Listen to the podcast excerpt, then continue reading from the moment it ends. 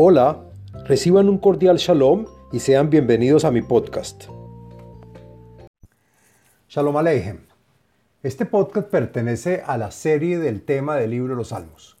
En este podcast del contenido de los Salmos hablaremos del Salmo número 23, el cual trae beneficios y es recomendable, entre otros, para el sostenimiento económico y el éxito en todo lo emprendido para la búsqueda de trabajo y para la interpretación de sueños.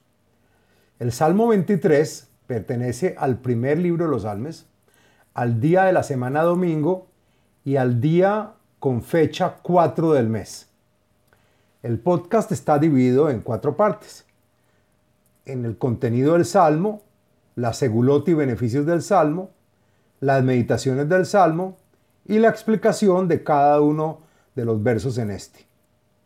Este salmo lo, lo, decimos en el rezo del viernes en la noche y también en días cuando se requiere suspender un ayuno.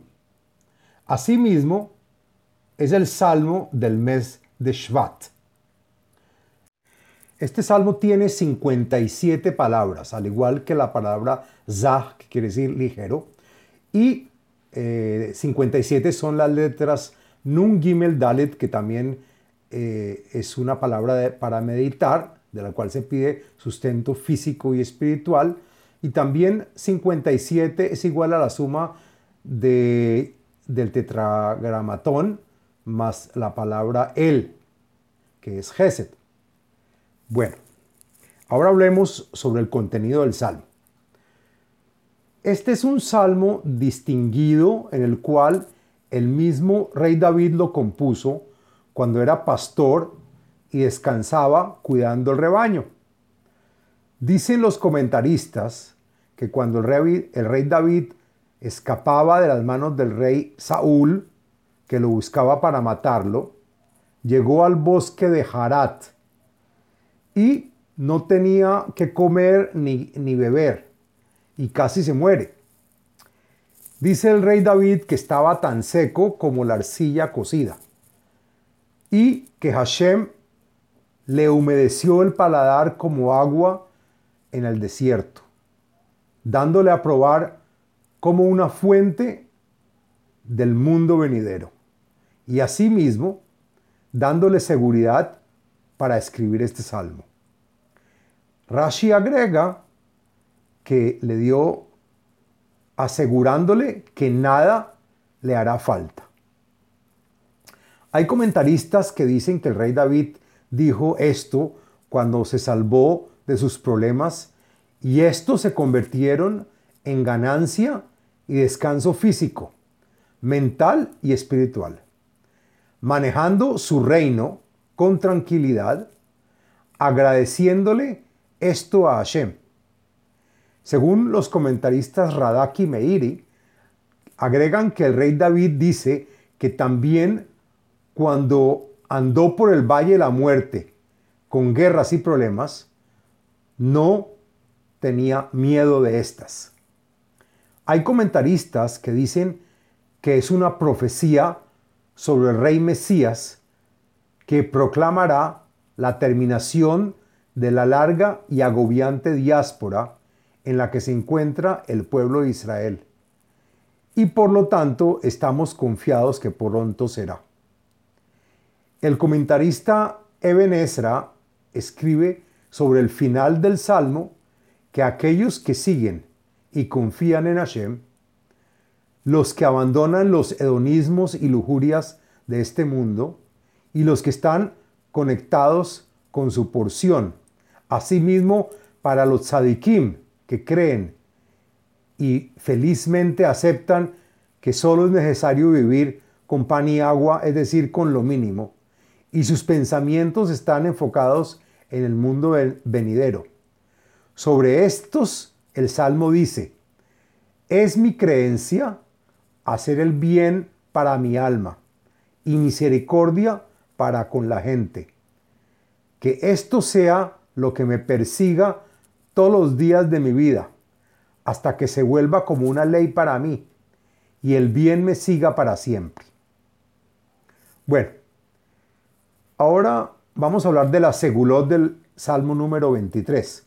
Encontré la siguiente segulot o beneficios por las cuales se puede adoptar y están relacionadas a este salmo. Aquel que dice el salmo no le faltará alimentos para su parte física ni para la parte espiritual. El salmo es bueno para la manutención y ganancia de dinero. También sirve para agilizar la búsqueda de trabajo y éxito en el mismo. El salmo se usa para facilitar la interpretación de sueños. Y por último, el salmo fortalece la seguridad, la seguridad en uno mismo. Bueno, hablemos de las meditaciones. Encontré una meditación. Según la página de Facebook Kabbalah y Torah, hay un nombre sagrado para, para meditar. Son las letras o palabras Yud Hei, que se pronuncia Ya, y que es la primera parte del tetragramatrón. Son las dos primeras letras del nombre de Hashem. Si la persona desea recibir una guía o solución con respecto a alguna pregunta, algún deseo o inquietud que tenga, la puede recibir por medio de una visión o por medio de un sueño. Para esto es aconsejable hacer antes un ayuno y después decir el Salmo número 23 meditando estas dos letras, Yud Hei, pronunciándolas siete veces. Una vez hecho esto, se puede pedir en oración y en forma humilde que sea la voluntad del Todopoderoso que le revele por medio de un sueño o visión la pregunta, inquietud o deseo, tal como Hashem lo hizo a nuestros patriarcas y que le, y que, y que le conceda lo que está pidiendo. Y se termina diciendo amén. Bueno, Ahora vamos a, explicar el texto del Salmo número 23. Lo siguiente es la explicación del contenido y del texto del Salmo. Mismorle David, Adonai Roí, Lo Cántico compuesto para David y por el rey David.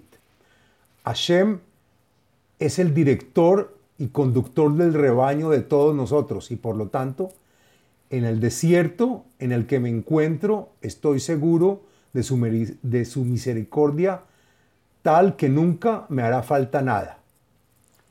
Vinod deshe yarbitseni al mei menuhot y enahaleni. Pues de seguro que me pondrá a descansar en el césped como un pastor misericordioso, sobre aguas tranquilas cristalinas y puras, me guiará y dirigirá. Nafshi Yesovev, Yanheni, Bemagalei Tzedek, Lemaan Shemo.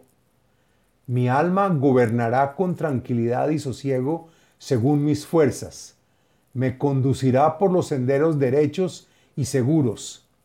Rashi agrega que no caeré en manos de enemigos y continúa, en honor a su nombre, que todo el globo lo sabrá y conocerá. Gam kielech begitz mavet lo irá ra, kiata imadi shifteja umishanteja hema y enahamuni. También porque cuando camine por lugares de muerte, oscuros y tenebrosos, y aunque esté en peligro y viva dificultades, no temeré que algo malo me ocurra, puesto que tú acudirás en mi ayuda, Hashem. Él estará conmigo.